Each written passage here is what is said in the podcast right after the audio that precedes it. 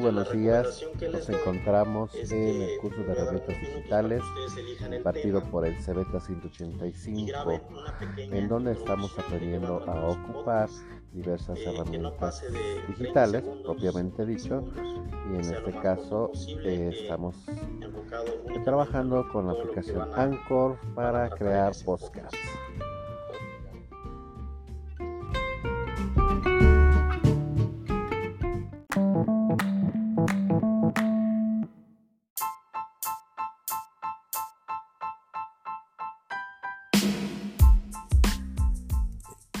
Pues como ya nos hemos dado cuenta, eh, el emplear herramientas digitales puede facilitar el proceso de enseñanza-aprendizaje. No obstante, para aquellos que no estamos tan familiarizados con ellas, pues podemos tener eh, algún tipo de dificultad al momento de querer aplicarlas.